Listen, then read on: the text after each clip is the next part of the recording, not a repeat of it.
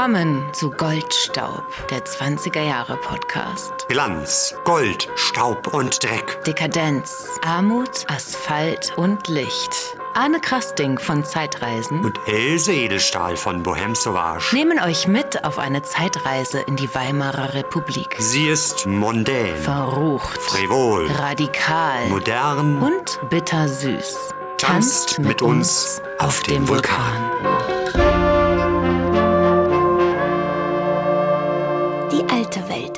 morsch. Sie knackt in allen Fugen. Ich will helfen, sie kaputt zu machen. Dieser sehr, sehr prägnante Satz stammt von Valeska Gerd. Und er ist momentan ganz groß zu lesen an der Wand in der Ausstellung Tänzerinnen der Weimarer Republik im Georg-Kolbe-Museum, in dem wir ja vor zwei Folgen waren. Wir waren vor zwei Folgen da und ihr könnt jetzt dort endlich, endlich auch reingehen. Also das Museum oder vielmehr die Museen sind wieder offen. Kultur findet wieder statt, nicht nur hier bei uns, sondern auch draußen in der Welt. Ja, und hier bei uns im Salon ist es richtig heiß heute. Der Sommer ist und ich merke, letzten Sommer waren wir noch nicht hier zusammen. Wir sind im September erst mit unserer kleinen Podcast-Aventur äh, gestartet. Aventur. Ja, absolut, sie ist immer noch. Und äh, jetzt merke ich eben, der Salon heizt sich auf. Die Sonne und scheint hier so rein den ganzen Knallt Tag. auf meinen Rücken und äh, Else, das nächste Mal, glaube ich, komme ich mit einem Badeanzug. Ich kann dir auch so ein kleines Swimmingpool hier aufstellen, so ein Planschbecken. Arne planscht mal wieder. Ja, plitsch, platsch, plitsch, platsch. Ach, Plitsch, wie ist das Wasser nass? Schön, ja. Das war aus unserer Folge Vom Wannsee Badekultur. zum Wannenbad, so hieß die. Das war der Titel und äh, wir werden irgendwann natürlich auch nochmal eine Folge zur Sommerfrische, also nur zur Sommerfrische machen, wenn wir zusammen dann an die Ostseebäder fahren. Davon wusste ich auch noch gar nichts. Alles schon vorbereitet. Der Arne hat hier immer so viele Überraschungen für mich parat. Fast alle werden umgesetzt. Umgesetzt hatten wir auch eine Folge zu den schönsten Momenten der Bohem Sauvage. Anlässlich des 15. Jubiläums. Und das war, war schon, schon toll, das alles nochmal zu hören. Wie war das für dich Ja, so? das als- war, das war super. Also die Folge zu machen und dann die ganzen Einsendungen dazu bekommen und äh, einzubauen in den Podcast war ja schon toll. Aber auch das Feedback darauf war super. Also gerade von natürlich so Stammgästen, die dann äh, mir geschrieben haben und ich habe also wirklich viele persönliche Nachrichten und Glückwünsche bekommen. Und das hat mich sehr gerührt. Das war wirklich toll. Auch vor allem aus welchen Ecken das so kam, ne? wo man gar nicht mit rechnet. Und war auch eine sehr hohe Zuhörerzahl gleich. Also das ging gleich, die Zahlen gingen gleich recht gut In nach die oben. Decke. Aber nichtsdestotrotz wollen wir den nächsten Geburtstag richtig feiern im Berliner Wintergarten. Den 16. Ja. Schön. ja. So, ja, kommen wir mal zu unserer heutigen Folge. Valeska Gerd hat ja das Intro uns geliefert und sie ist auch der Grund für das Thema. Wir hatten ja bei der Tänzerinnen-Folge einfach keinen Platz mehr oder haben gesagt, wir würden ihr Unrecht tun, wenn wir sie da noch mit So kurz mit starten reinquetschen wir, Ja, sozusagen, daher ne? starten wir jetzt die Folge mit ihr. Und es geht aber nicht nur um sie, sondern sie ist eine von Fünf außergewöhnlichen Frauen. Die Ja. wir uns, ähm, ja, wie soll ich sagen, äh, selbst ausgesucht haben. Also jeder hat sich welche ausgesucht und da wussten wir auch vorher nicht, wer welche gewählt hat. Und wir wollen euch heute wunderbare Biografien präsentieren, die äh, alle sehr unterschiedlich sind. Ja, mal sehen, ob, ob sich vielleicht auch Gemeinsamkeiten finden. Wir freuen uns auf jeden Fall, euch diese Frauen zu präsentieren. Es geht los mit der ersten außergewöhnlichen Frau und ich bin sehr gespannt, Arne, welche hast du mir denn mitgebracht? Eine ganz außergewöhnliche, einer der größten Stummfilmstars der Zeit. Und ich hatte mir gedacht, wir fangen mal mit ein paar bewegten Bildern an und schauen uns erstmal hier in deinem Lichtspieltheater, dem Elsischen Lichtspieltheater, schauen wir uns mal eine Szene an. Und ihr könnt das auch tun. Da müsst ihr nur kurz in unseren Shownotes gucken und da haben wir dann den Link und dann wisst ihr, worüber wir jetzt gleich reden werden. So, Gut. wir ziehen uns erstmal zurück, Vorhang zu, Film ab und dann sind wir gleich wieder für euch da. Vorhang auf.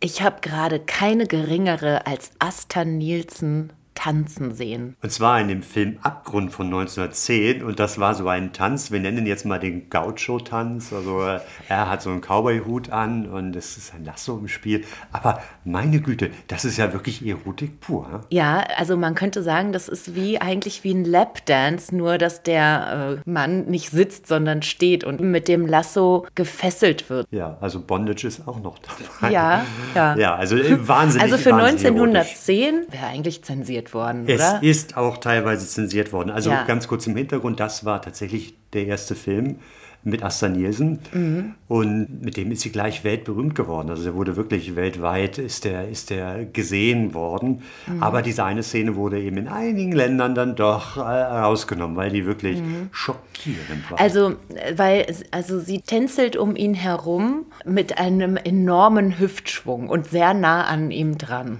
Ja, also sie klebt fast an ihm dran. Ja.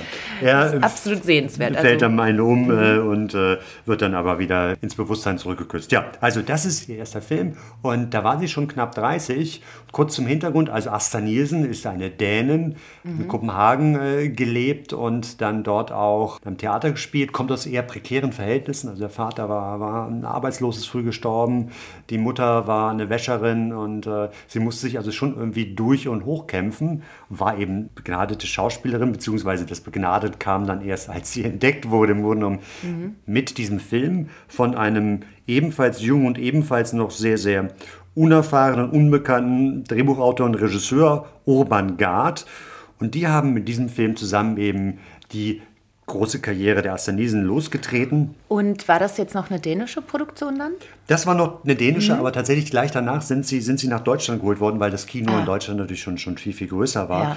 Und dann haben sie bis 1916 zusammen 31 Filme gedreht. Also die haben jedes Jahr acht Filme gedreht. Fast jeden Monat haben die einen Film rausgehauen. Und Ja. das Besondere war wirklich, die hatten da, hatten natürlich einen Vertrag, aber hatten relativ viele Freiheiten. Also konnten sich da künstlerisch sehr, sehr frei bewegen und eben damit Asta Nielsen auch das zeigen, was sie dann eben zu einem der großen Filmstars gemacht hat. Sie war extrem facettenreich in ihrem Spiel, konnte alle möglichen Rollen spielen, sogar in einem Film hat sie unterschiedliche Charaktere oder konnte eben sehr, sehr viel Wandlungen durchspielen.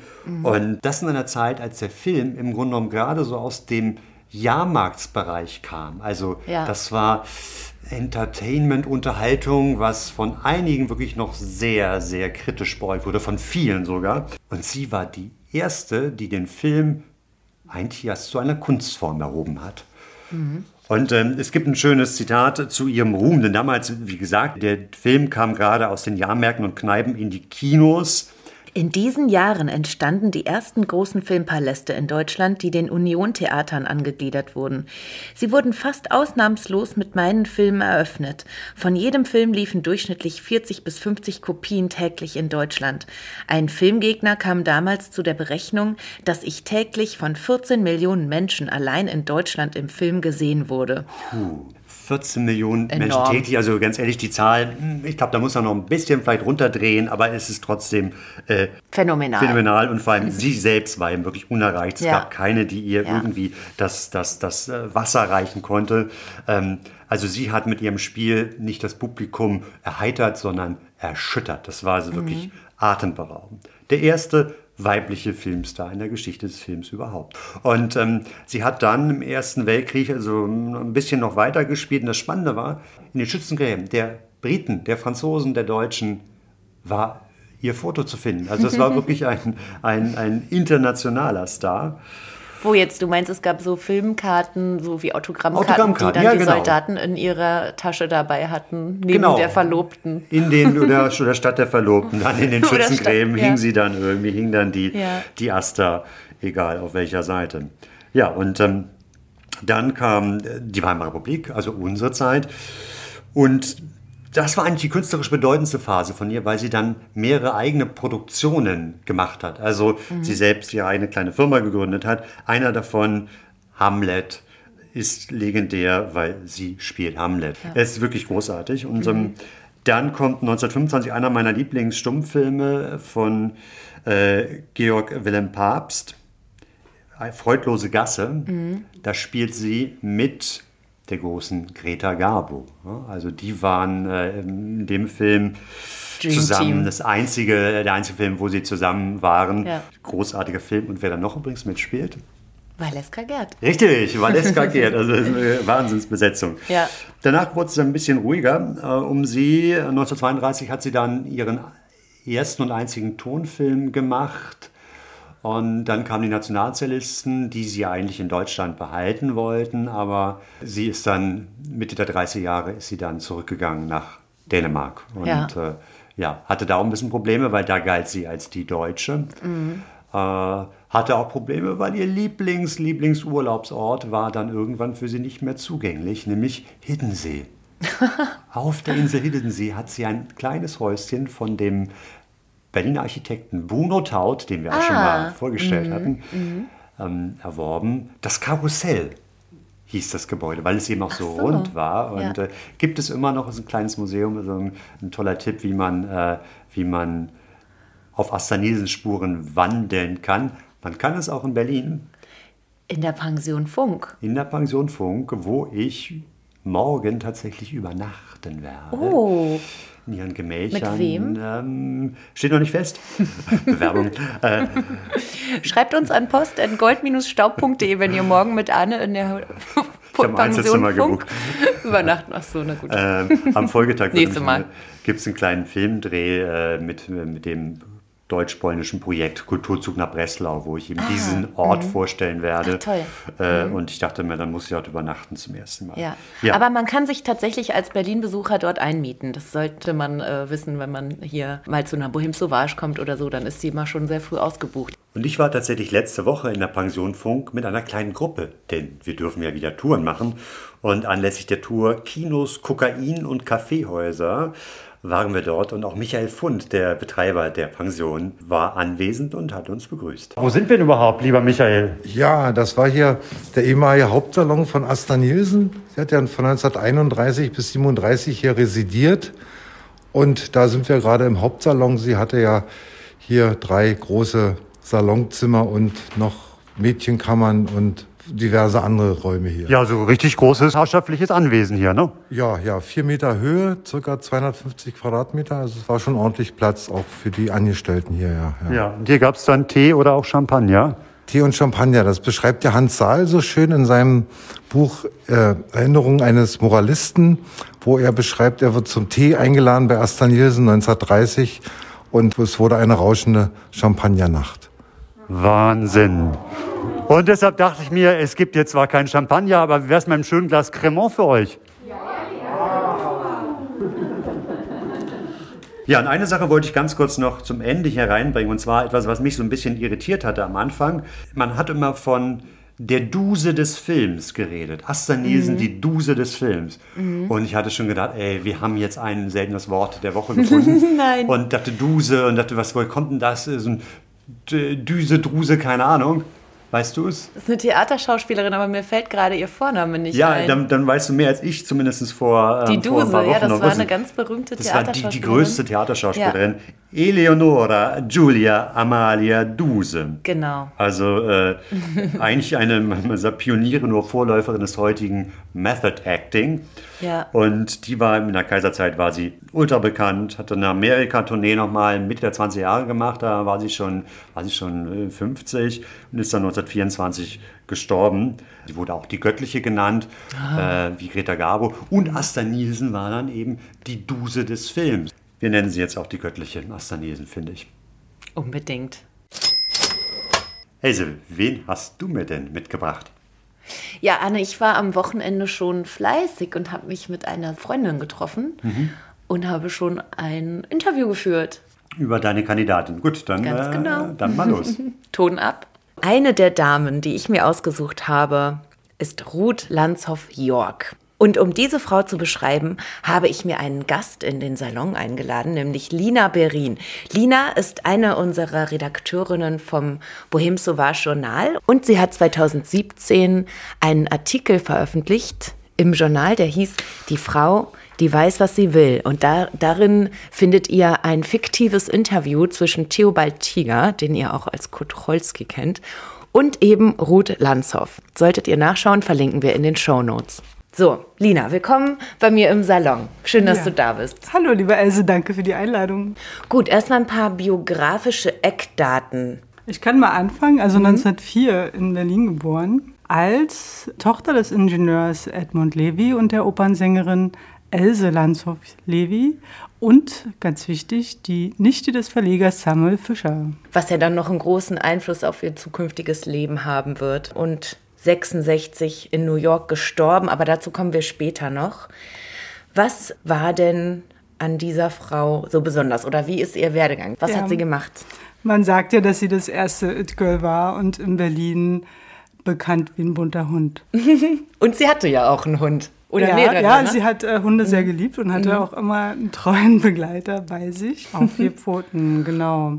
Und hatte auch eine große Vorliebe für Autos. Ja, also sie hatte erst einen Motorradführerschein und war dann eine der ersten Frauen, die in Berlin ihre Führerscheinprüfung ablegten. Ach, tatsächlich. Ja, genau. Und sehr charmant fand ich auch, wie sie mit den Schutzmännern flirtete. Und Da gibt es auch einen Bericht drüber. Ja. Aber da müssen wir jetzt erstmal erklären, was sie dann überhaupt gemacht hat oder warum sie überhaupt so bekannt geworden ist, nämlich hauptsächlich durch ihre Texte. Also sie war Journalistin und Schriftstellerin, Autorin, könnte man sagen. So, das war ihre Hauptbeschäftigung oder hat ja auch noch andere Sachen gemacht. Ja, das war dann so ab 1927 ungefähr ihre Hauptbeschäftigung. Davor wurde sie aber als Schauspielerin ausgebildet. Ähm, 21, 22 hat sie die Schauspielschule besucht, mit keiner geringeren zusammen als Marlene Dietrich. Und hat auch einige Theaterstücke gespielt. Aber so richtig äh, ihre Liebe hat sie erst in der Schriftsprache entdeckt. Ja, Und dann als Journalistin und später als auch Romanautorin sich auszudrücken. ja. Ihre Feuilletons in der Dame und der Illustrierten waren berühmt und viel gelesen Ja. beim Publikum. Also sie hatte auch eine Rolle in Nosferatu von Friedrich Wilhelm Murnau. Wie hieß nochmal der ganze Film? Eine Symphonie des Grauens, genau, 1922. Eine der beiden äh, weiblichen, Weiblichen. Hauptrollen, wobei es keine wirklich große Rolle war, wie wir Ja. dann festgestellt haben. Ne? Wir haben ja schon erzählt, dass sie die Nichte von Samuel Fischer war. Der Samuel Fischer hat den Fischer Verlag gegründet und äh, Ruth Landshoff war es also gewöhnt, dass äh, in ihrem Haus, also Samuel Fischer hatte ein großes Haus im Grunewald, die bekannten Schriftsteller ein- und ausgingen. Die Crème de la Crème der literarischen Bohème sozusagen. Ja. Und dadurch hatte sie auch ein internationales Flair, dass sie auch amerikanische Schriftsteller oder, oder Theatermenschen kennenlernte. Und dann hat sie ja auch relativ früh angefangen, also einmal halt so Feuilletons zu schreiben, aber eben auch, dass sie halt im Film gespielt hat und dass es dann auch Fotos von ihr gab, so Fotoreihen, die irgendwie bekannt wurden. Also Ellie Markus hat sie für dieses äh, Journal, das damals Die Dame hieß, 1929 fotografiert, in sehr vielen weiblichen Rollen. Also in den Rollen der Dame von Welt im Abendkleid, als Vamp, als Abenteurerin, auch im sehr sportlichen Dress, was auch in den 20er Jahren gerade aufkam, mit dem Tennisspielen und den, äh, mit den weißen kurzen Röckchen. Und auch ähm, als Mann, denn Ruth Landshoff-Jow liebte es, ihre Rollen zu spielen. Und in diesem Zusammenhang möchte ich auch ein Zitat vorstellen. Es wäre falsch zu denken, dass eine Frau sich verstellt. Sie stellt sich nur um. Also man kann sich Ruth vorstellen als eine echt fesche, freche Göre, so ein bisschen, Ja. die sehr mutig ist anscheinend und ja, so Selbstbewusstsein ausstrahlt und einfach macht, worauf sie Lust hat und sich da austobt. Absolut. In sie war auch Welt. mit Francesco von Mendelssohn, war sie befreundet und sie machten sich einen Spaß draus, sich zu verkleiden. Also Ruth Landshoff als Mann und der Herr Mendelssohn als Frau. Sie gingen zusammen aus und äh, ja, die Frau hatte dann eben eine andere Frau mitgenommen und der Mann eben den anderen Mann. Und äh, sie hatten einen großen Spaß mit dieser Verwechslungskomödie. Wie dann der Mann äh, entsetzt aus der Tür rannte und die Frau schreiend. ähm, und sie spielten damit. Sie spielten mit diesen Rollen und sie durchbrachen alte Rollenklischees und auch Vorstellungen. Ja.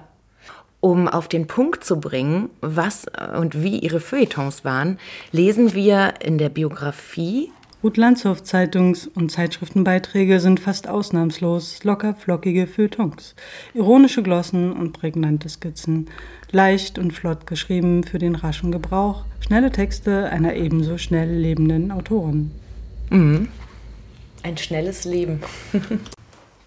Wo hat sie denn hauptsächlich publiziert?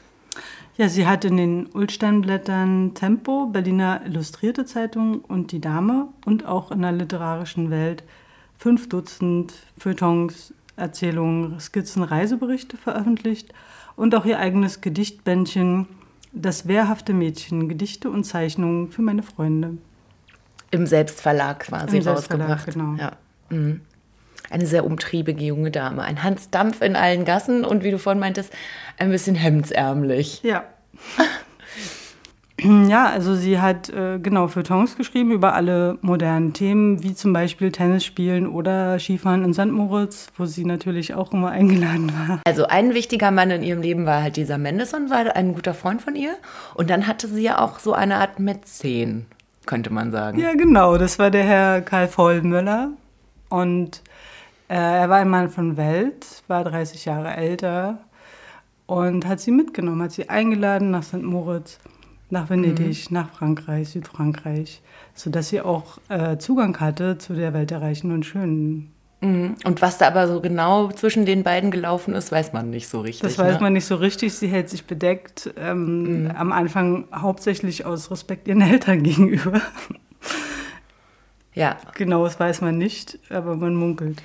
aber das war äh, auch eine prägende Verbindung sozusagen. Ja, weil er ihm. hat ihr alle Türen geöffnet. Genau, ja. Also sowohl ins Verlagswesen als auch in alle Veröffentlichungen. In auch, sie, er kannte ja auch den Monau, weswegen sie am Nosferatu mitgespielt hat. Also wir haben ja schon erfahren, dass sie Umgang hatte mit sehr vielen berühmten Literaten Ja. über ihren Onkel, über Samuel Fischer. Aber mit wem hat sie sich denn noch so rumgetrieben? Ich meine jetzt eher so Leute ihres eigenen Alters. Ja, sie kannte natürlich die Rennfahrerin Kleronoris Tinnes. Ja, und wenn ich mich nicht irre, wird nämlich Arne über Klerenurus Dinnes auch einen Beitrag zu diesem Das Podcast wird sehr beitragen. interessant. Die Rennfahrerin, die um die Welt fuhr. Ja. Und auch zum Beispiel mit Annemarie Schwarzenbach. Es war auch eine sehr bekannte äh, Autorin in der Zeit, die in den Orient reiste. Also sie hatte sehr viel Umgang mit den Abenteurerinnen auch ihrer Zeit. Du, ich habe auch irgendwo gelesen, dass sie tatsächlich auch ähm, mit Charlie Chaplin, als der dann in Berlin war, dass sie dem so die Stadtführung gemacht hat zum Beispiel. Genau. Sie ne? hat ihn in Berlin herumgeführt. Ja, und dann die Geschichte mit Marlene, mit der sie ja zusammen zur Schauspielschule gegangen ist. Und ihr auch, wie war dann die Geschichte mit der Blaue Engel dann und so? Ja, dass sie ähm, Marlene vorgeschlagen hat und dass sie ähm, Marlene eigentlich protegiert hat, ohne es zu wollen. hat sie gesagt, er nimmt doch die Marlene. Für und sie kam dann zum Engel. Mhm. Vorsprechen, genau. Und entsprach gar nicht so dem, was sie suchten, aber die hat sich dann durchgesetzt. Ja, und interessant ist, dass sie halt tatsächlich so ein bisschen von dieser Schauspielwelt abgerückt ist, Ja. weil sie eben ihr Talent im Schreiben viel mehr entdeckt hat und auch viel veröffentlicht wurde. Genau, und dann hat sie 1930 ja ihren ersten Roman geschrieben und veröffentlicht, Die vielen und der eine, wo es genau darum ging, den richtigen Ehemann zu finden. Wo es ja auch darum ging, deswegen der Titel, Die vielen und der eine, dass man eben nach den vielen Männern, die man kennenlernt, den einen, den richtigen findet und heiratet. Und genau darum ging es ja auch bei ihr, weil der Name York ist ja von dem Herrn Friedrich Heinrich Graf York von Wartenburg, den sie dann 1930 geheiratet hat. Wie lange waren die verheiratet? Ich glaube, sieben Jahre. Sieben Jahre Ja. ist immer so eine Zahl, ne? Ja. Alle sieben Jahre. Und jetzt muss man natürlich sagen, Ruth Lanzhoff war Jüdin und ist 1933 bereits emigriert. Ne? Zuerst Ja. nach Frankreich und dann später nach New York. Ja. Und in New York äh, hat sie sich ja dann wieder sehr viel mit Theater beschäftigt und hat aber auch noch viel geschrieben. Ja. Also sie hat mehrere Romane äh, geschrieben. Und das Spannende ist eigentlich, dass die Tänzerin von 1933 äh, nicht mehr erscheinen konnte. Und diese erst, also posthum erschienen ist. Und Ruth Lansdorff hat aber in Amerika am Broadway das Off- und das Off-Off-Theater gestützt, also dafür Stücke geschrieben, hat sich dafür engagiert und war halt in New York eine bekannte Größe als Ja. Autorin. Ja, und dann kam es irgendwann zu einem relativ plötzlichen Tod bei einem Theaterstück Ja. im Jahr 1966, als sie gerade mal 62 Jahre alt war. Sie saß in der ersten Und- Reihe und hat einen Herzinfarkt bekommen. Hat einen Herzinfarkt bekommen und man kann lesen, dass die Zuschauer zuerst dachten, das gehört zur Inszenierung, weil das ja auch immer sehr moderne, verrückte Inszenierungen waren und dann man erst, naja, kurz später gemerkt hat, dass es äh, nicht zur Inszenierung gehörte, sondern sie tatsächlich verstorben ist. So, jetzt müssen wir aber auch noch mal besprechen, diese Frau ist ja dann, ja klar, weil sie ist emigriert, ist dann eigentlich komplett vom Radar verschwunden in Deutschland und wurde dann ja mehr oder weniger wiederentdeckt. Genau, also sie, also sagen wir es andersrum, ihr Roman, Die Tänzerin, wurde äh, wiederentdeckt in der Boston University, die ihren Nachlass aufgekauft hatte. Mhm. Und es gab eben diese mit Original-Korrekturfahnen von Rowold aus den 30er Jahren, äh, Versionen, die sie gefunden hatten. Und die Verlegerin vom Aviva Verlag Berlin hat diesen aufgekauft und konnte erstmalig das Buch Die Tänzerin 2002 veröffentlichen. Mhm. Und mit der Dame hast du ja auch gesprochen, als du deinen ja. Artikel geschrieben hast für unser Journal, ne? Wie ja. hieß sie? Britta Jürgs. Britta Jürgs. Mhm. Toll. Es gibt ja dann tatsächlich auch eine Biografie über Ruth Landshoff. Die vielen Leben der Ruth Landshoff York im Inselverlag erschienen von Thomas Blubacher. Was würdest du denn unseren Hörern am ehesten jetzt empfehlen, wenn man da mal so einsteigen möchte in ihr Werk? Ich würde empfehlen Klatsch, Ruhm und kleine Feuer. Das hat sie in den 60ern geschrieben, aber es ist äh, über jede Berühmtheit der 20er Jahre, weil sie alle kannte. Menschen aus der Literaturszene, aus der Theaterszene, der 20er mhm. Jahre. Und die letzten beiden Sätze darin sind? Dreh dich um, schau in die Sonne. Die Tränen kommen von der Helligkeit. Ja. Ja, das ist eigentlich ein abschließender Satz, über die 20er Jahre zu denken. Die waren für sie so glamourös und absolut einzigartig, dass es ja. ihre Sonne war und dass da die Helligkeit war und die Tränen einfach aus der Traurigkeit darüber, dass es vorbei war, ja. kamen. Ja. Was würdest du denn jetzt so ähm, abschließend sagen, weil unser Thema ist ja außergewöhnliche Frauen der 20er Jahre. Was ist denn jetzt so zusammenfassend das Außergewöhnliche an dieser Frau? Ja, das Außergewöhnliche war, dass sie sich über alle Grenzen hinweggesetzt hat, dass sie als junge Frau ihre Träume lebte und sich an keine Rollenbilder oder ähm, Bilder der Gesellschaft hielt. Ja, und äh, zum Beispiel auch als erste Autofahrerin durch Berlin brauste und da mhm. auch gar keine Hemmungen hatte. Und was ich auch schön fand, sie hat mal gesagt, ihre Eltern konnten sich aufgrund dieser Wirtschaftslage, ne, also aufgrund der Inflation und allem gar nichts leisten. Und sie hat sie an ihrer Freude am Leben einfach teilhaben lassen mhm. und hatte dann das Glück, durch die Feuilletons so viel zu verdienen, dass sie sich das Auto, den Adler selber kaufen konnte, das Cabriolet. Das schicke, das ist der. Das schicke weiße Cabriolet. Dann, genau, ja. Vielen Dank an euch beide. Ich ähm, bin begeistert, weil ich bin tatsächlich auch ein großer Fan von der Ruth. Es gibt ja noch eine coole Geschichte um sie und äh, einen bekannten Maler, nämlich den Koko. Oskar Kokoschka. Genau, der wollte unbedingt ein Bild von ihr malen und Ruth hat gewohnt am Pariser Platz bei Karl Vollmöller, ne, ihrem Mäzen und Geliebten, mhm. wie auch immer. Und äh, das wussten natürlich alle. Und dann eines Nachts, 1922, ähm, die schlafen und plötzlich poltert so ein bisschen und dann stürzt jemand durch ein Fenster rein mit einer Pistole in der Hand und einem Zeichenblock in der anderen Hand. Es war eben Coco, der unbedingt ein Bild von äh, Ruth haben wollte und sie auch nicht davon abbringen ließ und dann äh, mit immer noch der Pistole auf dem Tisch die Nacht durchmalte.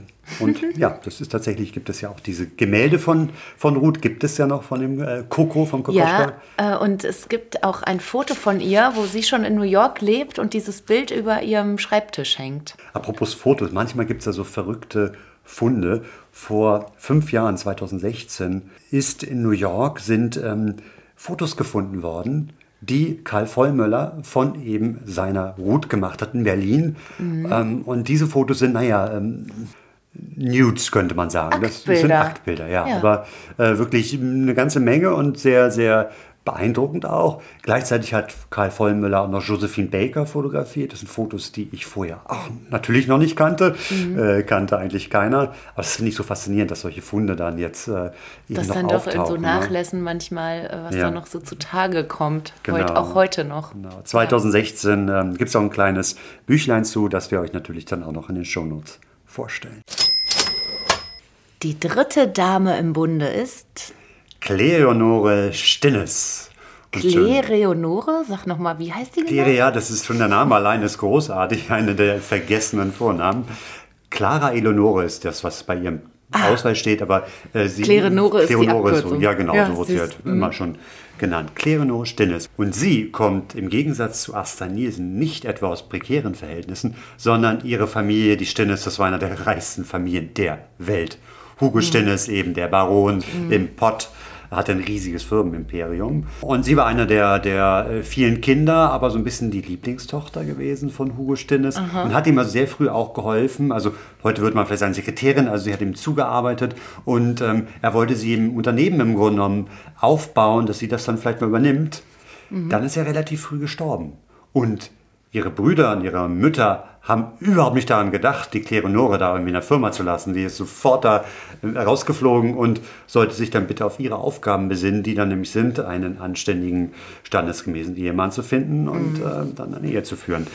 Kleonore war starkköpfig, war äh, eigensinnig und hat natürlich was ganz anderes dann gemacht. Sie ist nämlich Auto gefahren. Ja, wie unsere Fesche Ruth, von der ihr schon gehört habt, mit der sie ja befreundet war.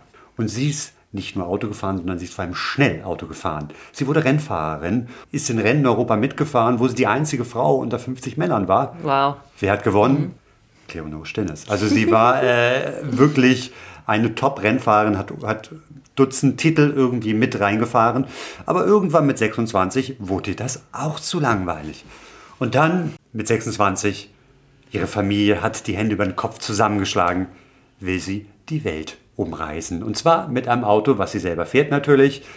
Das hat vorher noch niemand gemacht, schon gar keine Frau. Und dann noch mit drei fremden Männern, die sie ein, zwei Tage vorher kennengelernt hat. Also schon ein bisschen skandalös für manche, aber Cleonore macht, was sie will und äh, begibt sich auf Reisen. Und wie diese Reise aussieht, wo sie entlang geht, das erzählt sie uns jetzt einmal selbst. Die Fahrt führte uns von Deutschland durch den Balkan nach Kleinasien, via Persien nach Sowjetrussland, Sibirien über die Mongolei, China nach Japan. Wir verladen über den stillen Ozean nach Südamerika, Lima, La Paz, Buenos Aires, Santiago. Zurück nach Nordamerika. Los Angeles, Vancouver, Los Angeles, El Paso, Chicago, New York und nach Europa. Le Havre, Paris, Berlin.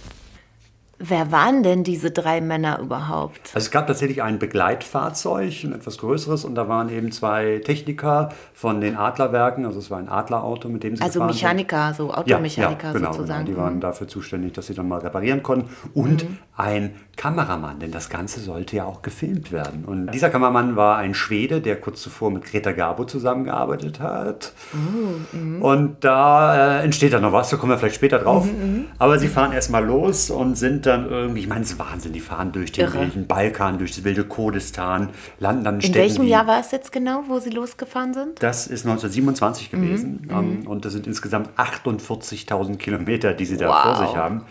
Oh und äh, ich kann das jetzt schon mal sagen, es gibt eben diese Aufnahmen, diese Filmaufnahmen, die gibt es sind erhalten und die sind phänomenal. Also also es ist sozusagen ein Dokumentarfilm daraus geworden. Ja, aber mit einem unglaublichen äh, Wert, einem ethnologischen Wert, mhm. wenn sie da in, in Istanbul landen oder in, in Teheran, wo sie das einzige Auto sind. Das sind, sind ganz großartige Aufnahmen. Oder dann wirklich auch in einigen kleineren Dörfern bestimmte Völker treffen oder, oder, oder Ethnien treffen, die vielleicht schon längst verschwunden sind. Die, Mittlerweile. Ja. Und die noch nie zuvor ein Auto gesehen haben. Genau, und die ein bisschen Angst hatten. Das erzählt sie uns jetzt nämlich auch. Aber wir kommen vorwärts, wenn auch langsam. Die Straßen werden täglich schlechter, meterlange Löcher, Moddergebirge, tiefe Furchen, dann wieder Sand. Der kleine siecht über die Dämonen der Straße, die keine mehr ist. Auch wir selbst scheinen Dämonen geworden zu sein, denn alles Zweibeinige und Vierbeinige flieht uns wie die Pest.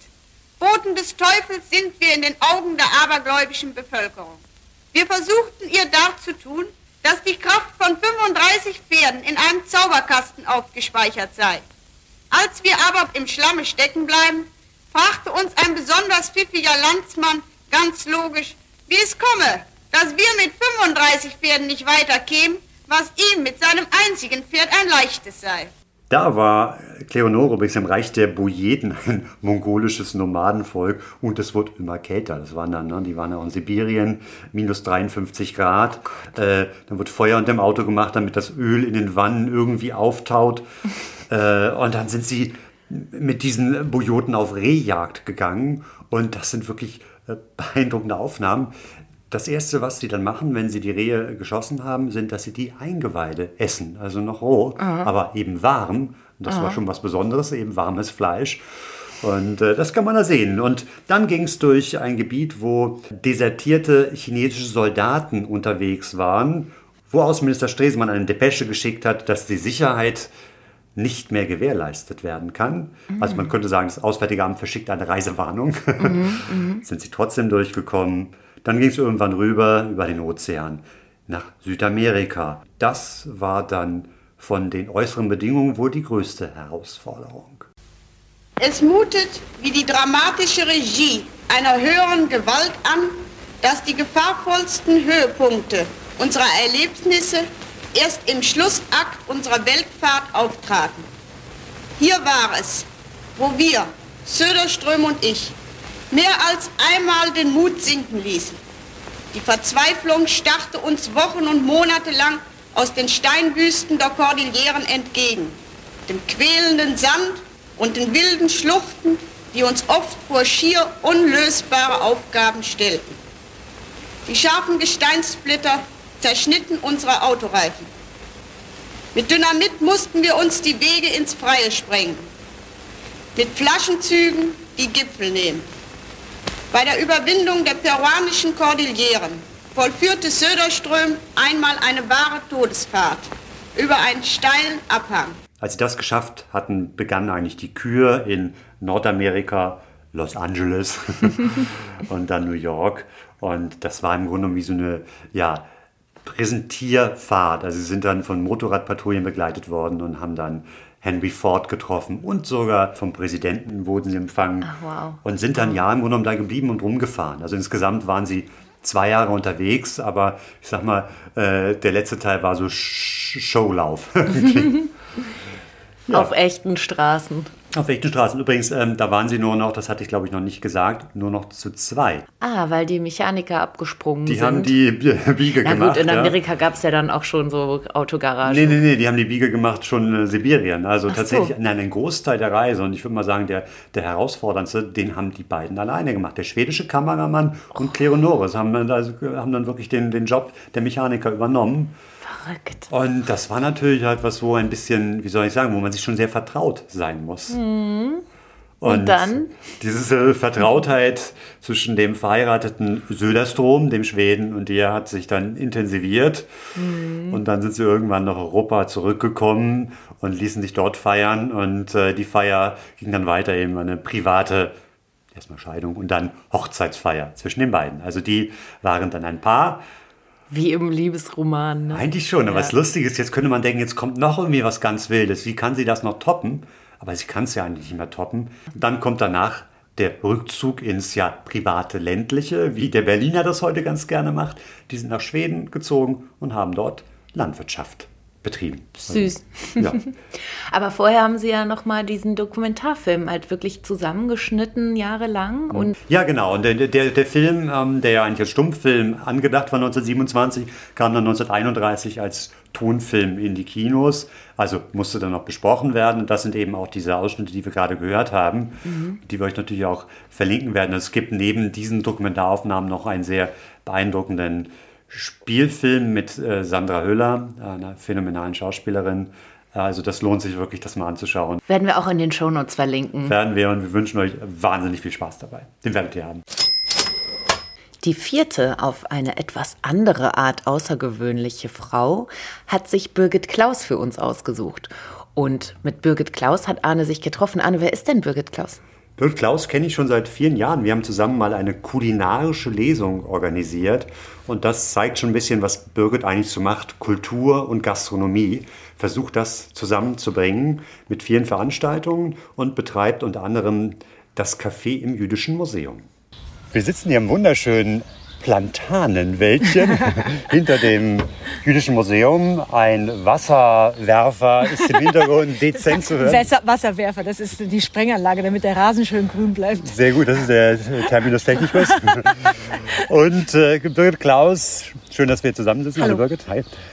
Du hast dir eine Frau herausgesucht aus dem ja, breiten Fundus der Frauen, die im Jüdischen Museum irgendwie präsentiert werden. Wer ist es?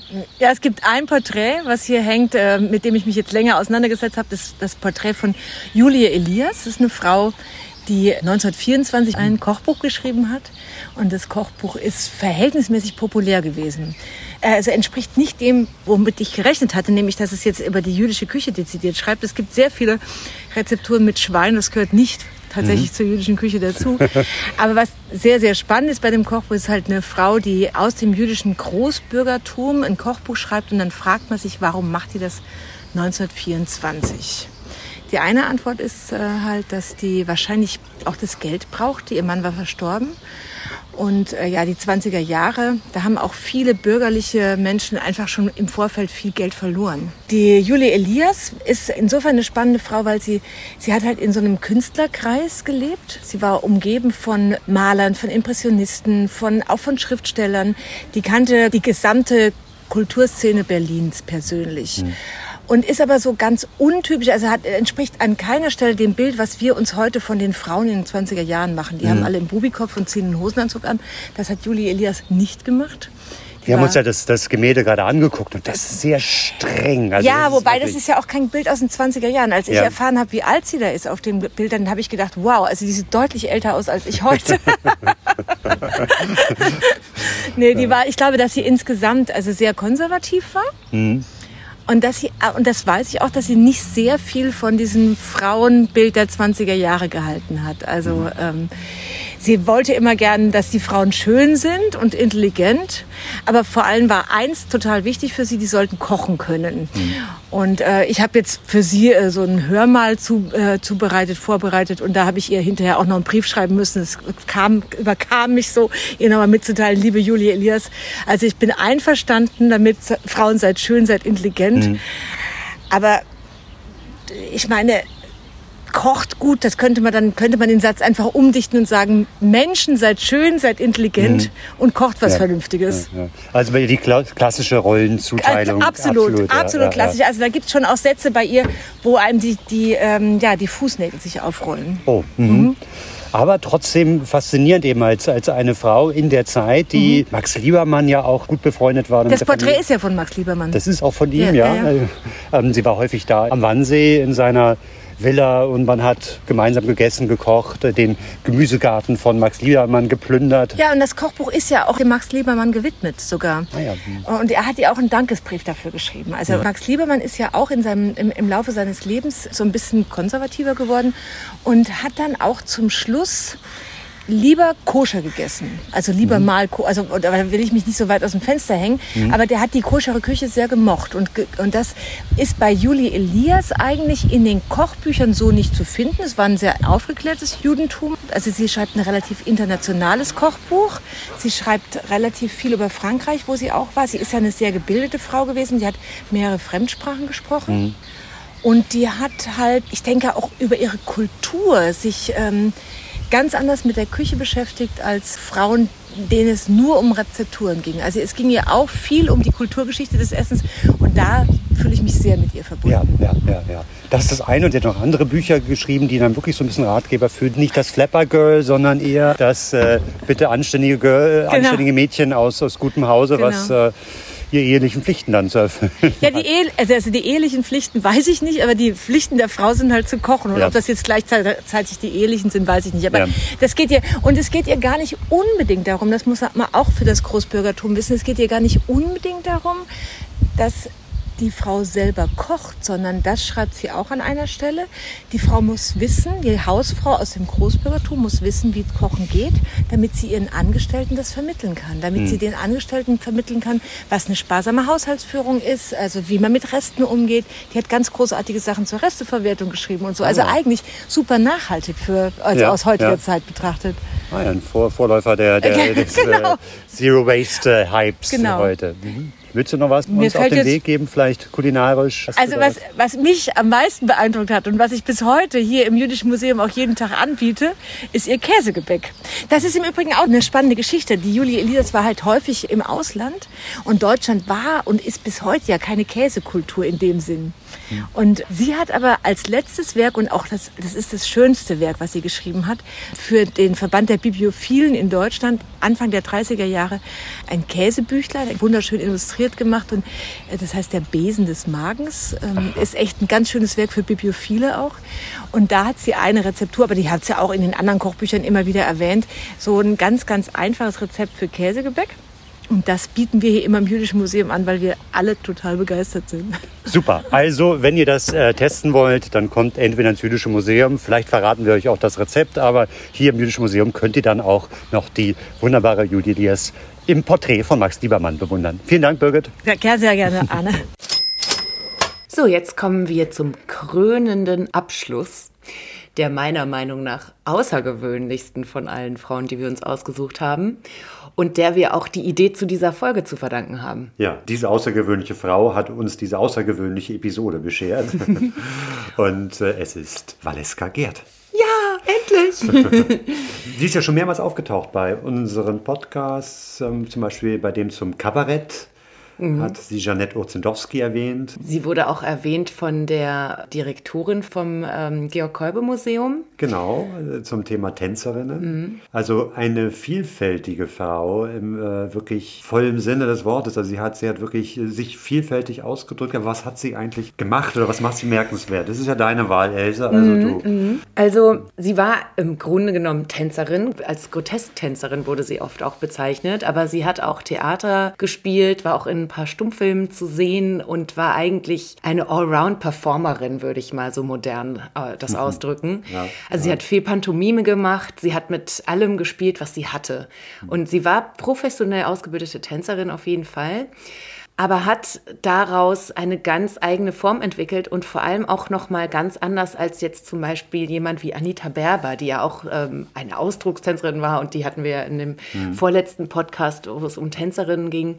Aber Valeska Gerd hat tatsächlich noch mal, sie hat auch dann die Stimme eingesetzt, hat Laute eingesetzt, hat Kostüme eingesetzt. Und sie hat in ihrer Arbeit eigentlich immer versucht, irgendwas Bestimmtes darzustellen und das auf ihre Quintessenz zu bringen. Also sie hat zum Beispiel auch einmal die Salome auf die Bühne gebracht von Oscar Wilde, aber in einer absolut minimalistischen Version, wo es darum ging, also da wurde einfach alles, was irgendwie tant ist, weggelassen. Es wurde wirklich absolut auf das Minimalste reduziert, was sie da ausdrücken wollte oder meinte, wie es dem Zuschauer rüberzubringen ist. Das war immer so in ihrer ganzen Arbeit Dreh- und Angelpunkt, wirklich diese Essenz rauszuholen. Jetzt aber vielleicht erstmal ein paar biografische Punkte zu dieser Frau. Sie ist 1892 in Berlin geboren, Na klar, mal wieder eine Berliner Göre. in der Super. alten Jakobstraße. Und sie ist erst im stolzen Alter von 86 auf Sylt 1978 gestorben. Im Alter von sieben Jahren hat ihr ihre Mutter Tanzstunden verpasst und nicht allzu viel später in den Teenagerjahren hatte sie dann auch Schauspielunterricht bei Maria Moisi, weswegen sie eben auch im Theater und beim Film gelandet ist später. Und sowohl bei ihren dann folgenden Tanzauftritten als auch im Theater ist sie als Persönlichkeit einfach schon stark ins Auge gefallen und aufgefallen, weil sie einfach wirklich anders aussah, sich anders bewegt hat und vielleicht ein bisschen so eine schräge Type war. Das fing ja schon in ihrer Jugend an. Da gibt es eine schöne ähm, Erzählung aus ihrer eigenen Feder, ähm, wo sie schreibt, wie sie sich als, als jugendliche Göre im Grunde genommen äh, kostümiert hat, also auch weiß ähm, Gepudert, gepudert ja, hat, dann roter Lippenstift und dann, ja. dann aber auch sich sehr viel mit Jungs getroffen hat und immer pro Tag mehrmals sich eine andere Rolle gegeben hat und auch Mhm. ein anderes Outfit. Also dieses Spiel mit verschiedenen Charakteren, das, das war sozusagen schon ein Teil ihrer, ihrer Kindheit. verkleiden. Und also ich hatte, als ich das gelesen habe, meinen Weg von 1931 von ihr geschrieben, hatte ich ähm, immer so ein bisschen vor Augen, dass sie so ein Punk war. So ein Mädchen, was so ein Punk wird, was einfach völlig ausbricht ne? Ja. und, äh, und so revoltiert einfach gegen alles das, was gerade da ist. Ja, und dann eben auch, da schreibt sie selbst von sich, immer eigentlich der Zeit so ein bisschen voraus war. Also so, sowohl in Mode als auch in anderen Sachen, die bestimmte Trends schon vorweggenommen hat und damit natürlich auch aufgefallen ist, weil das für die Leute neu, ungewöhnlich, ja. schräg war. Genau, und insgesamt muss man auch sagen, dass sie sich nie diesem neuen Frauentypus angepasst hat. Also wo wir heute sagen, die moderne Frau, die neue Frau, das war natürlich total toll und, und irre, dass, die, dass das so entstanden ist. Aber es war dann am Ende ja doch irgendwie so ein allgemeines Bild, das Flapper Girl und ja. halt, ne? Und das hat sie überhaupt nicht gemacht. Sie hat sich dem überhaupt nicht angeschlossen. Also sie hatte schon zwischendurch auch mal eine Bubikopf-Frisur, kurze Haare sowieso immer schon. Mhm. Aber sie hat sich einfach wirklich überhaupt nicht in diesen Trend eingegliedert. Mhm. So null. und wenn man sich Fotos von ihr anguckt, auch in späteren Jahren, also sie sieht wirklich einfach irgendwie außergewöhnlich aus. Also ihr Look. Und natürlich dann ihr Gesicht, weil sie diese Pantomime macht. Es gibt ganz viele Fotos, wo sie das Gesicht so ganz doll verzerrt. Ja, und es gibt auch ein paar filmische Aufnahmen, kann man sich bei YouTube angucken. Und ganz toll, wenn ihr wirklich einen Eindruck von dieser Frau bekommen möchtet, ist eine Aufnahme von 1975, wo sie in einer Talkshow sitzt, je später der Abend. Und äh, da könnt ihr auch noch Senta Berger sehen, die dann ähm, eigentlich, glaube ich, ziemlich bewundernd der Valeska Gerd bei ihrem Interview dazu schaut. Bevor wir uns hier den Mund fusselig reden über das, was Valeska Gerd auf die Bühne gebracht hat, lassen wir lieber Kurt Tucholsky zu Wort kommen. Der hat 1921 in der Weltbühne Folgendes geschrieben. Valeska Gerd. Die Ekstasen der vielen jungen Mädchen mit den großen Füßen in Berlin habe ich nie so recht verstanden. Und warum alle Hysteriker Erinien, die einen Silberring mit grünem Stein auf dem rechten Zeigefinger tragen, nun gerade tanzen müssen, war mir von je rätselhaft. Aber was da neulich Abend in den weißen Lichtkreis des Scheinwerfers trat, tanzte und mit dem sinkenden Licht erlosch, das war doch etwas anderes. Tanzte sie? Tanzte Valeska Gerd? Dass sie es kann, steht außer allem Zweifel, dass sie viel mehr kann auch. Sie benutzt die Technik, wie sich's gehört, als reale Unterlage der Fantasie.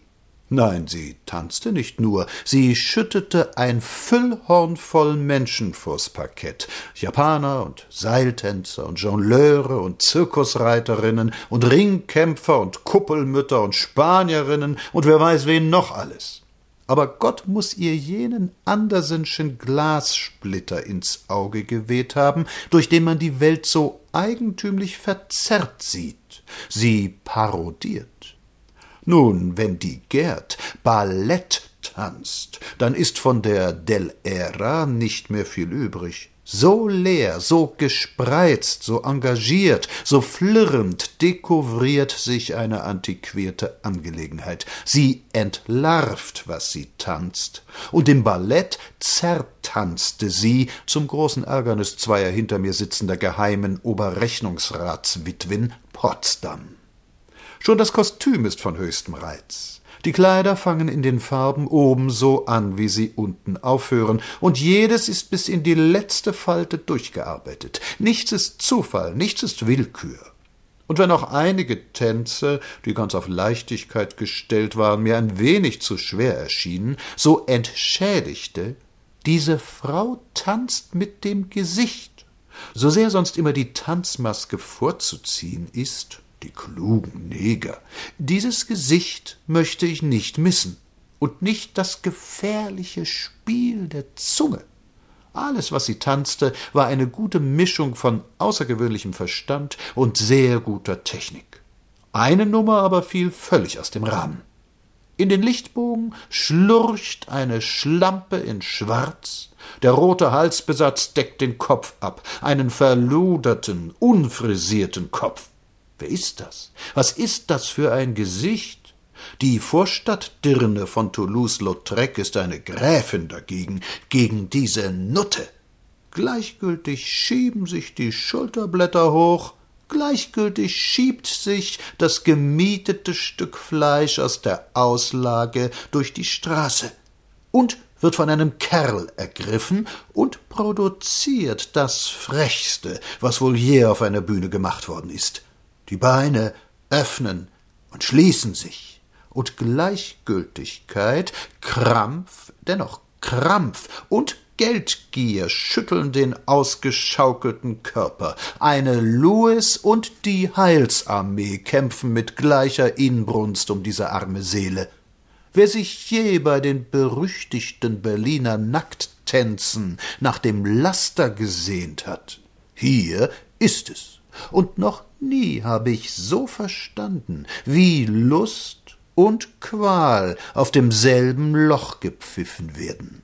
Und dann haucht sie die letzte Lust aus, spuckt aus, ohne es zu tun, und versinkt.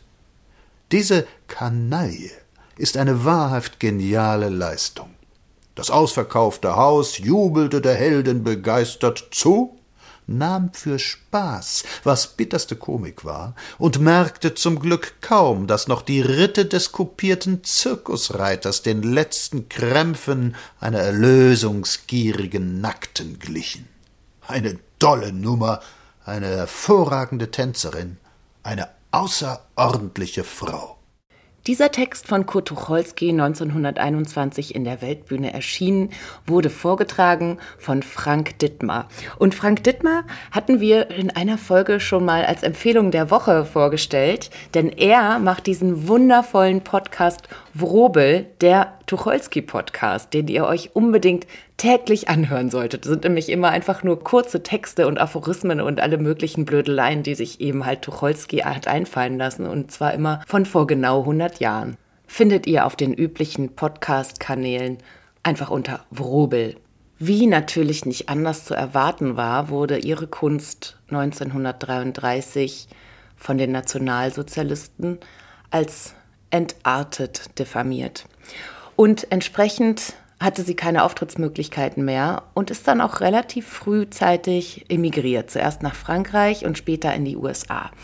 Und dort hat sie dann in New York in den 40er Jahren einen eigenen Club oder war auch eigentlich ein kleines Kabaretttheater ja. eröffnet. Und eine, äh, eine schöne Anekdote ist, dass sie schon in den 40er Jahren keine Rassentrennung in ihrem Club hatte, dass sie zu einer Dame, eine, eine weiße Dame, die dort zu Besuch war, äh, die gesagt hat, sie würde gerne wiederkommen, aber sie würde nicht so gerne wieder neben einer schwarzen Person sitzen, dass sie zu ihr gesagt hat, dass sie dann doch bitte einfach lieber nicht wiederkommen soll.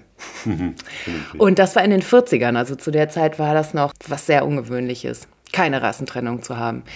Und auch interessant, dass der junge Tennessee Williams da einer ihrer Kellner war. Und ähm, sie hat sowieso ihr Personal auch immer so ein bisschen mit eingespannt in die ganze Performance. Also das hieß Beggars Bar in Greenwich Village in New York und war dort auch ein Anlaufpunkt für ja, die Bohemen von New York. Also die Bohème der 20er Jahre hat sich dann nach New York verzogen.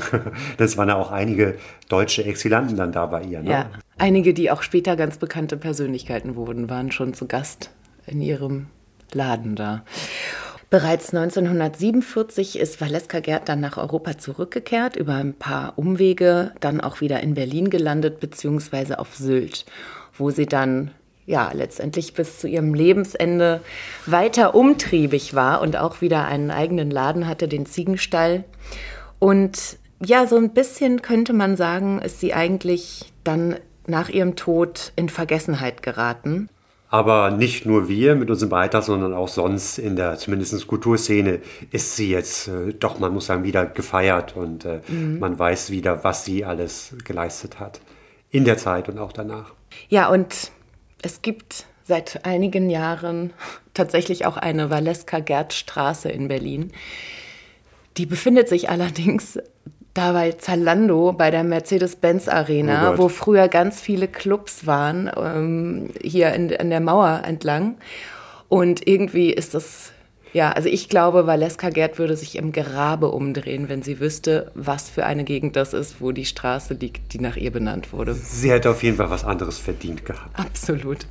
Zu guter Letzt möchten wir noch ihre Schlussworte zitieren aus Mein Weg von 1931.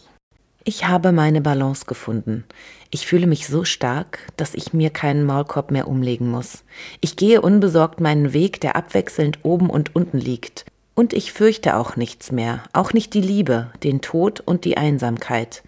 Ich will noch sehr viel leben und arbeiten und genießen.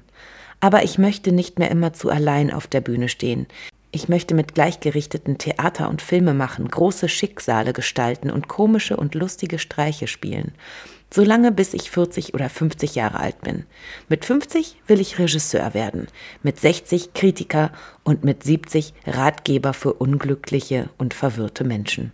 Das Leben ist herrlich.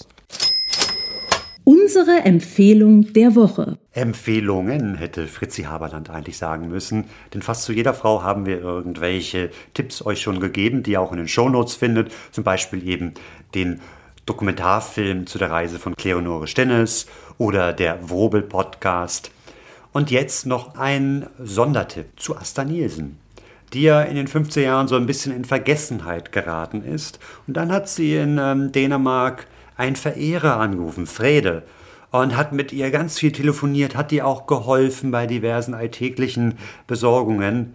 Und dieser Frede hat heimlich die Telefonate aufgenommen. Und da sind Stunden von Material daraus entstanden, die er aber selbst für sich behalten hat. Und erst nach seinem Tod ist das Ganze dann ans Tageslicht gekommen. Und es gibt ein wunderbares Feature vom Deutschlandfunk Kultur, das ihr auf Spotify hören könnt mit eben diesen Aufnahmen.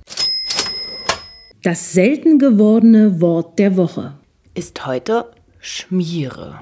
Und dieses wunderbare Wort hat uns Valeska Gerd geschenkt. Und zwar in ihrer Lebensbeschreibung Mein Weg spricht sie, schreibt sie über ihren äh, Ausbildungsweg. Und äh, da heißt es dann folgendermaßen. Ich hatte immer gehört, man müsste von der Pike an dienen und beschloss, noch vor meinem Münchner Engagement in einer Schmiere aufzutreten, um besser auf meine Bühnenlaufbahn vorbereitet zu sein in einer Schmiere aufzutreten. Ne? Also es ist einem ja schon relativ schnell klar, das muss irgendwas mit Theater sein. Und Schmierentheater. Schmierentheater, der Begriff ist tatsächlich bekannter, mhm. auch nicht mehr so bekannt, würde ich sagen. Der wird heute ab und zu im Kontext eher von Politik verwendet. Ne? So, also, mhm. äh, was machen die für ein Schmierentheater? Die Schmiere selbst war dann im Grunde genommen eine, eine damals gängige Abkürzung wie damals in der Weimarer Republik der Begriff Schmierentheater auch wieder viel gebräuchlicher war. Es kommt eigentlich aus dem 16. Jahrhundert, dieses Schmierentheater. Das waren diese Vaudeville Theater, die Wandertheater, die eben durch die Lande gezogen sind, ist da ein bisschen Vergessenheit geraten und dann wieder aufgetaucht Ende des 19. Jahrhunderts und wurde richtig populär auch. Also Max Reinhardt hat mit seinem Kabarett Schall und Rauch diesem Schmierentheater noch so ein bisschen ja, positiven Ruhm äh, verliehen. Und äh, das war aber etwas trotzdem immer etwas, oder galt als etwas, naja, noch nicht ganz ausgereiftes, etwas zusammengeschmiertes, etwas äh, vielleicht auch nicht so qualitativ hochwertiges. In dem Fall bei Valeska Gerd war es eben auch so ein, naja, Vororttheater oder irgendwie mehr so eine Brechbude, wo man dann ähm, ein paar Stunden vorher einen Text bekommen hat und dann hat man ein bisschen vor sich los deletiert. Geschmiert. Ja, geschmiert. Und das ist aber natürlich eine gute Schule gewesen. Und äh, tatsächlich gibt es auch heute noch ein Theater in Frankfurt, das heißt Die Schmiere. Ah. Und die haben sich selbst mal als schlechtestes Theater der Welt bezeichnet. Aber da lebt eben so ein bisschen dieses improvisierte und laienhafte Geschäfte bis heute fort. Die Schmiere. Da sind wir wieder am Ende angekommen, aber wir wollen noch einmal kurz ein wenig resümieren über unsere fünf außergewöhnlichen Frauen. Ja, sie sind nicht nur außergewöhnlich, sondern haben auch Verbindungen, die wir gefunden haben. Aber lass uns erstmal mit dem, mit dem Alter anfangen. Wir haben einen richtigen Oldie dabei, mhm. die äh, Julie. 1866 geboren. Genau, also ähm, äh, fast 40 Jahre vor der jüngsten Ruth, 1904 geboren. Und äh, die anderen liegen so ein bisschen, bisschen dazwischen. Also Valeska und Asta sind so eine Generation. 1881 und 1882. Ja. Und Kleonore und Ruth daneben auch. Kleonore 1901 und Ruth eben 1904. Am ältesten geworden ist Asta. Sie wurde sage und schreibe 91 Jahre alt. Ja, aber die sind ja alle relativ alt. Also von, äh, mhm. äh, von Judy 79, Valeska 86, Kleonore 89. Nur. Die jüngste ja, lebte am kürzesten. Genau, und hatte diesen 62. sehr dramatischen Tod in einem New Yorker Theater. Drei von ihnen sind in Berlin geboren. Judy, Valeska und Ruth. Wobei man bei, bei Ute sagen muss, sie ist in Schöneberg geboren, was damals noch eine eigene Stadt eigentlich war, aber das lassen mhm. wir jetzt mal so ein bisschen unter den Tisch fallen. Also drei in Berlin geboren, einen in Skandinavien, Asta eben in Dänemark, aber drei sind dort gestorben. Julie in Norwegen, Klerenore in Schweden und Asta in Dänemark. Genau, also die ganze Vielfalt. Nur Finnland fehlt. Aber Finnland ist ja auch nicht Gehört Skandinavien, nicht wie ja. äh, die Schlaumeier hier wissen. ja, ansonsten eine interessante Querverbindung zwischen der ältesten Julie und der jüngsten unserer Frauen, Ruth. Die haben beide journalistisch gearbeitet, unter anderem für den Ullstein Verlag, wo sie zum Beispiel in Die Dame publizierten. Dann eine schöne Vorstellung, wenn man denkt, die sind dann äh, sich auf den Fluren begegnet, die eine mit einem Dutt auf dem Kopf und äh, Und immer an dem erhobenen Zeigefinger. ist sie dann auf das Flapper Girl äh, getroffen. Apropos ähm, Flapper Girl und äh, Frisur. Ruth hat sich zu Beginn ihrer Schauspielausbildung die Zöpfe abgeschnitten. Ja, aufgrund von Asta Nielsen, weil sie ihr Vorbild war. Ja, befreundet war Ruth mit der wunderbaren Rennfahrerin Claire Nore. Ja, denn die beiden verband natürlich die große Leidenschaft fürs Automobil. Apropos äh, Automobil und Leidenschaft, Claire Nore hat so ein schönes Zitat losgelassen, als ich gefragt wurde, wer sie denn ist. Ich heiße Stinnes und fahre um die Erde. Noch Fragen? ja. Und dann haben wir noch die beiden fast gleichaltrigen, Asta und Valeska. Die kann man nämlich zusammen bewundern in einem Film. Die freudlose Gasse von 1925 von Georg Wilhelm Pabst. Ja, der fast letzte Film von Asta und der fast einzige Film von Valeska. Ja. ja, das war jetzt wirklich ähm, lustig, ne? dass wir im Nachhinein dann so diese Querverbindungen von diesen fünf Frauen gefunden haben, die wir ja mehr oder weniger, also nicht wahllos, aber unabhängig voneinander ausgesucht haben. Ja, und es sind, es sind wirklich fünf Frauen. Wir hätten 50 nehmen können, 500. Ähm, es gibt natürlich noch wahnsinnig viele bemerkenswerte Frauen in der Weimarer Republik. Neue Frauen oder nicht so neue Frauen. Und das wird uns sicherlich noch äh, länger begleiten. Und, äh, Ja, und diese Folge jetzt mit den fünf außergewöhnlichsten Frauen hat uns sehr viel Spaß gemacht und wir überlegen jetzt natürlich, was können wir da noch alles machen? Die fünf gruseligsten Stummfilme oder die fünf feschesten Stummfilmschauspieler. Und äh, da sind wir gespannt auf eure Ideen. Jetzt seid ihr nämlich gefragt. Bitte schickt sie uns an post.gold-staub.de. Und apropos, wenn ihr schon dabei seid, uns gehen auch langsam die seltenen Worte aus. Ja, und auch da ein, ein verzweifelter Aufruf an äh, die Hörergemeinde. Habt ihr ein äh, seltenes Wort, was ihr gerne mal präsentiert bekommen würdet? Natürlich werden wir euch dann auch nennen als, äh, Ideengeber, ja, das wäre, würde uns sehr freuen. Und jetzt würde ich sagen, ab ins kühle Nass. so ist es. Bis dahin. Adieu.